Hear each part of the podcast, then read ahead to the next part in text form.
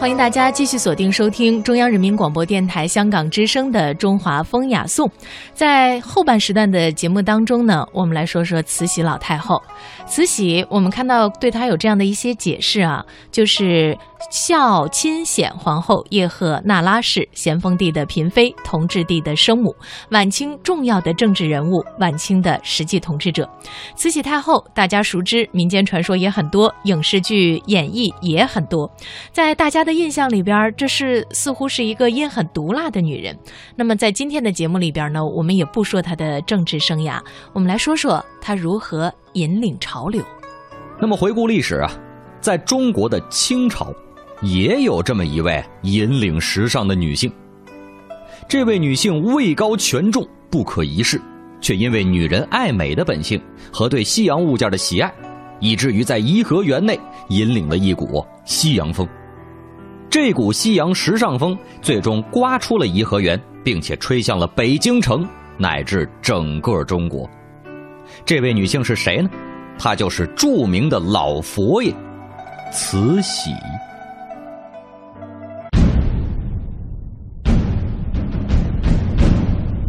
一八八八年，清漪园更名为颐和园，这里成为了慈禧常年驻足之地。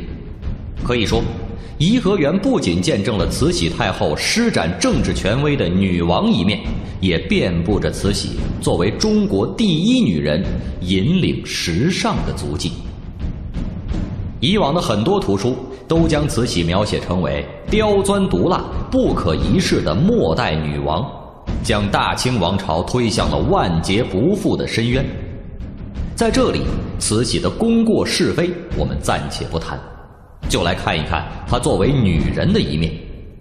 这位讲究品味、追求时尚的皇太后，率先接触并且享受到了19世纪末至20世纪初的现代物质文明。她享用电灯，乘坐奔驰汽车，最喜欢摄影和巴黎香水。宝木为您讲述引领时尚潮流的慈禧太后。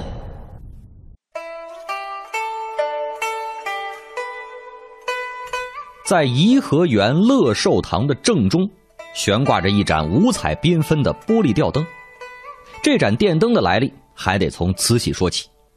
在有电之前呀，皇宫里的室内照明大多使用的是蜡烛或者是油灯。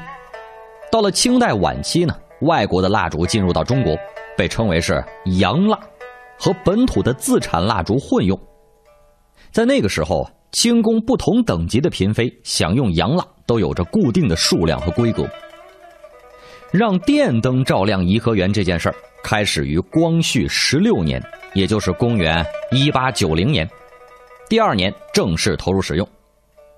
不过不幸的是，十年之后，也就是一九零零年，八国联军侵华，把颐和园内的电灯和电工所都给毁坏了。慈禧太后避难回京之后，入住颐和园，又命人重新操办。到了一九零一年，邮传部左侍郎盛宣怀花费五万两白银重修电工所，并且在德国荣华洋行购买了机械设备。买设备的同时呢，也买来了服务。这个德国荣华洋行啊，派专门的技术人员协助安装。到了一九零三年，慈禧住进颐和园，这电灯啊就又亮了。关于这颐和园里边安装的电灯，还有一则趣事儿。话说当年有一位德国商人，意图将西方的电器商品打进中国市场，但是慈禧啊是极力反对的。这位外国商人明白，要想打开中国市场，得让慈禧带头用电灯，于是他就花重金贿赂了慈禧的贴身太监李莲英。买通关系之后，他们趁着慈禧外出的时候，就在颐和园里边私自安装了电灯。就在这天的傍晚，慈禧一进乐寿堂就质问说：“我这一走，你们为何在殿内挂了那么多各色的茄子呀？”李莲英没回答，叩头请安之后就公问：“老佛爷，该上灯了吗？”慈禧说：“上。”李莲英随即将门后的电灯开关打开，顷刻之间，这灯光是大放异彩啊！慈禧这么一看，惊喜的问：“哟，这些茄子怎么一下全都亮起来了？到底是些什么玩意儿啊？”李莲英毕恭毕敬的回答说：“回老佛爷，这就是电灯啊。”他还说：“这电灯啊，用着方便、干净、明亮，还安全。老佛爷要是用上它，可以天福天寿。”结果从那天开始，这慈禧啊就开始用上电灯了。中国的各大城市也慢慢的开始用电了。直到一九零八年，慈禧死后，隆裕皇太后宣布不再到颐和园来。这颐和园作为皇家园林的历史使命正式结束了，电工所的使命也到此为止了。一九三一年，颐和园电工所的发电设备依旧保存完好。当时的管理者呀，想把它给拍卖了，把拍卖所得用来购置游览车接送客人，但是这个打算呀，最后没能实现。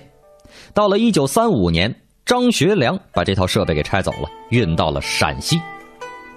时至今日，当年的那两个大吊灯依然保留在颐和园，其中的一盏挂在排云殿的正殿，另外一盏就挂在这乐寿堂。这两盏吊灯样式非常讲究。其中最惹眼的呀，就是有一个吊灯的灯泡前面带个尖儿，里面的灯丝是圆圈状的。颐和园在申报世界物质文化遗产时，联合国派专家前来考察。当这些专家们见到这个前面带尖儿、九十岁高龄、一通电还能亮的御用电灯泡时，都非常的惊讶呀。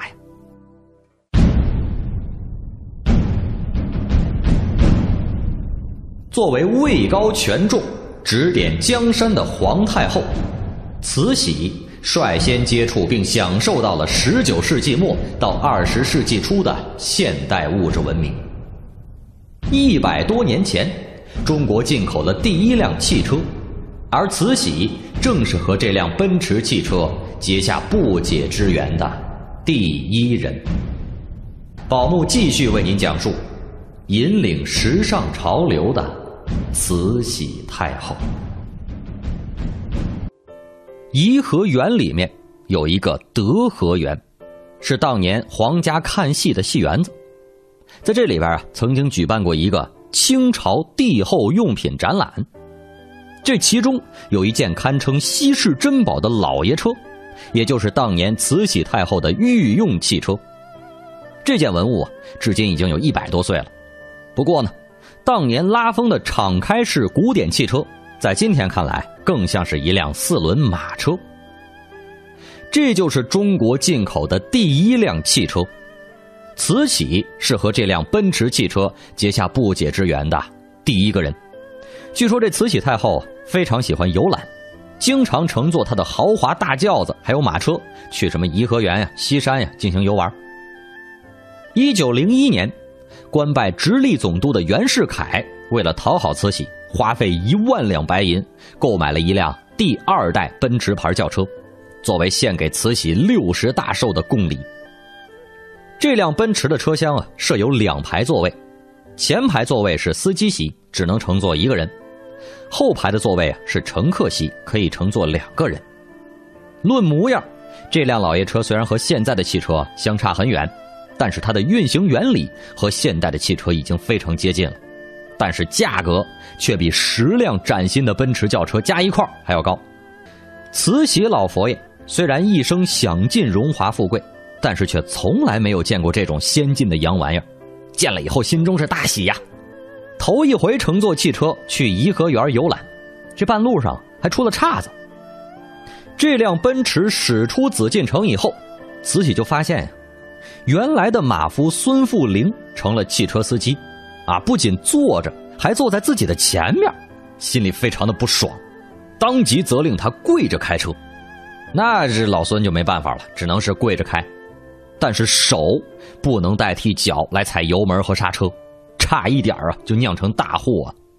这可吓坏了当时的王公大臣，这些王公大臣们纷纷下跪，再三祈求太后不要冒这个险啊！于是慈禧无奈的被人搀扶下车，中途又换上他那十六台大轿了。因为不能容忍司机坐在前面开车，逐渐的慈禧对于这辆汽车也就失去了兴趣。后来呢，这辆奔驰车也就成为了皇宫的遗物，在紫禁城闲置起来了。到了辛亥革命以后，这辆奔驰又从紫禁城移到了颐和园，保存至今。经专家鉴定，这是中国进口的第一辆汽车，距今已经有一百多年了。以往的很多图书都将慈禧描写成刁钻毒辣、不可一世的末代女王，将大清王朝推向了万劫不复的深渊。在这里，慈禧的功过是非我们暂且不谈，就来看一看她作为女人的一面。慈禧因为女人爱美的本性和对西洋物件的喜爱。以至于在颐和园内引领了一股西洋风，而且这股西洋时尚风最终还刮出了颐和园，吹向了北京城乃至全中国。天下奇谈，宝木继续为您讲述引领时尚潮流的慈禧太后。慈禧非常懂得享乐之道。对于西方流行的小物件啊、奢侈品呀，情有独钟。他对这些西洋物件的喜爱，甚至在颐和园内还引起了一股西洋风。不过呀，要说到慈禧对西洋物件的接受和推崇，就不得不提到把西洋风带到颐和园的一个人——德龄。这个德龄啊，是清末外交官玉庚的女儿。这个玉庚啊，是满洲正白旗人。而他的夫人，也就是德龄的母亲，是一个法国人。一八九五年的春天，玉庚出任日本国大臣，三年后回国，第二年又出任驻法大臣。玉庚出使国外，子女也跟随着他一同出行。当时这德龄啊，年纪还小，六年的国外生活，使得德龄这样一个东方女子，具有了开阔的视野和渊博的知识。一九零二年的冬天，玉庚任满归国。这年十七岁的德龄也跟随着父亲回到了北京城。此时的慈禧已经被外国人的兵舰大炮把胆子都吓破了，所以是急于讨好各国使节和他们的夫人。当慈禧得知玉庚的女儿通晓外文以及西方礼仪的时候，就下旨召玉庚太太带着女儿入宫觐见。这个德龄啊，因为天真活泼的性格和娴熟的社交能力，深受慈禧的喜爱。于是这慈禧呢，就把这个小德龄留在身边做了一个翻译。德龄也由此成为了皇太后身边的紫禁城女官。这位海归派的到来，给古老的紫禁城带来了一股时尚之风。当时，美国、西班牙、日本等等的外国驻华使节的夫人入宫拜见之时。都是由德龄陪同，并且担任翻译的。除此之外，这个德龄啊，还为光绪皇帝讲授英文，并且经常为慈禧和光绪译读外国的报纸，为清宫打开了一扇通向外部世界的窗口。受到德龄的影响，慈禧对于西方的化妆品和衣着也逐渐的接受了。从前，她的化妆品都是宫中自制。自从德龄入宫以后呢，慈禧对于西方的化妆品就略微有了一些了解，也产生了兴趣。她的化妆品呀，有巴黎的香水、香粉，还有法国镀金的镜子和日本的小梳妆台。所以，当德龄向慈禧推荐法国染发膏的时候，这慈禧是欣然同意呀。用过以后还大加赞赏。从此，西方的那些化妆品就进入了古老的。中国宫廷新闻旧事一勺烩，老坛新语一锅端，天下奇谈。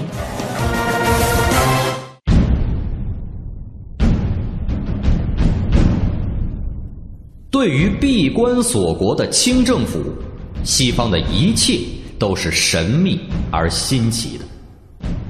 除了西洋物件，慈禧也曾对西洋音乐、舞蹈和摄影产生过浓厚的兴趣。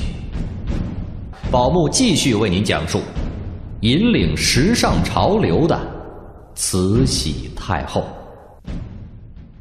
在慈禧的寝宫里面有一个巨大的留声机，这是清朝使节向她进贡的礼品。留声机的内部是用发条作为动力的，上满弦之后呢，可以自由驱动一个小弦锤，汇成悦耳动听的旋律。而且这台留声机里边还贮藏着华尔兹圆舞曲等等中外名曲，供慈禧欣赏。有一天，这慈禧就问德龄：“跳舞是怎么回事啊？我听人说，二人手牵着手在屋里跳。要是真的，我想没意思。你是跟男人一起跳上跳下吗？”慈禧说的这个跳舞啊。指的是交际舞。接着，他又对德龄说：“哎，我想看看你跳舞，你能跳吗？”于是，慈禧下令将唱机搬到大殿，挑选了一张奥地利华尔兹舞曲，请这德龄和他的妹妹荣龄一起跳。表演完毕，这慈禧高兴的评价说：“哎呀，这是很美丽的舞蹈啊！哎。”我问问你们，你们这样反复转着圈圈难道不感到头晕吗？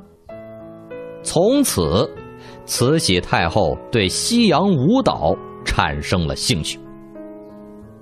另外，这老佛爷呀，还非常热衷于拍照，说慈禧促进了中国摄影的发展，那也绝非是子虚乌有的。摄影技术啊。最早被中国人看作是洋人的奇技淫巧，能够摄人魂魄，大多数人对这个摄影都是避而远之的。一八八五年，光绪皇帝的父亲醇亲王，将自己请德国人为他拍的相片呈送给光绪皇帝和慈禧太后。这慈禧太后看了以后啊，非常的惊奇，跃跃欲试。等慈禧第一次见到自己的照片以后。就再也禁不住对摄影的喜爱了。为了照相，他还特意传旨在颐和园乐寿堂前搭了席棚，用布景屏风作衬，并且按照殿内的样式布置了豪华的陈设。慈禧在照相之前，首先翻阅历书，选定良辰吉日。拍摄之时呢，往往也是连续拍好几张，以便挑选。每次拍完以后，他就催着冲洗、放大。有时候照片在药水里边还没有显影，他就要先睹为快。因此，慈禧啊留下了许多生活照和肖像照，并且在自己七十大寿前夕，令侍从们悬挂在紫禁城和颐和园等处，作为收藏和赏赐大臣们之用。这众多的照片后来流向了民间，也成为了珍贵的历史档案。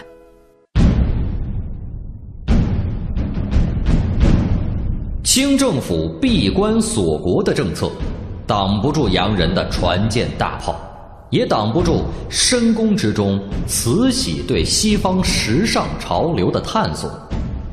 据说，慈禧经常阅读描述英国女王维多利亚的生平事迹，还模仿西方上流社会的习俗，请来著名画家为自己画肖像画。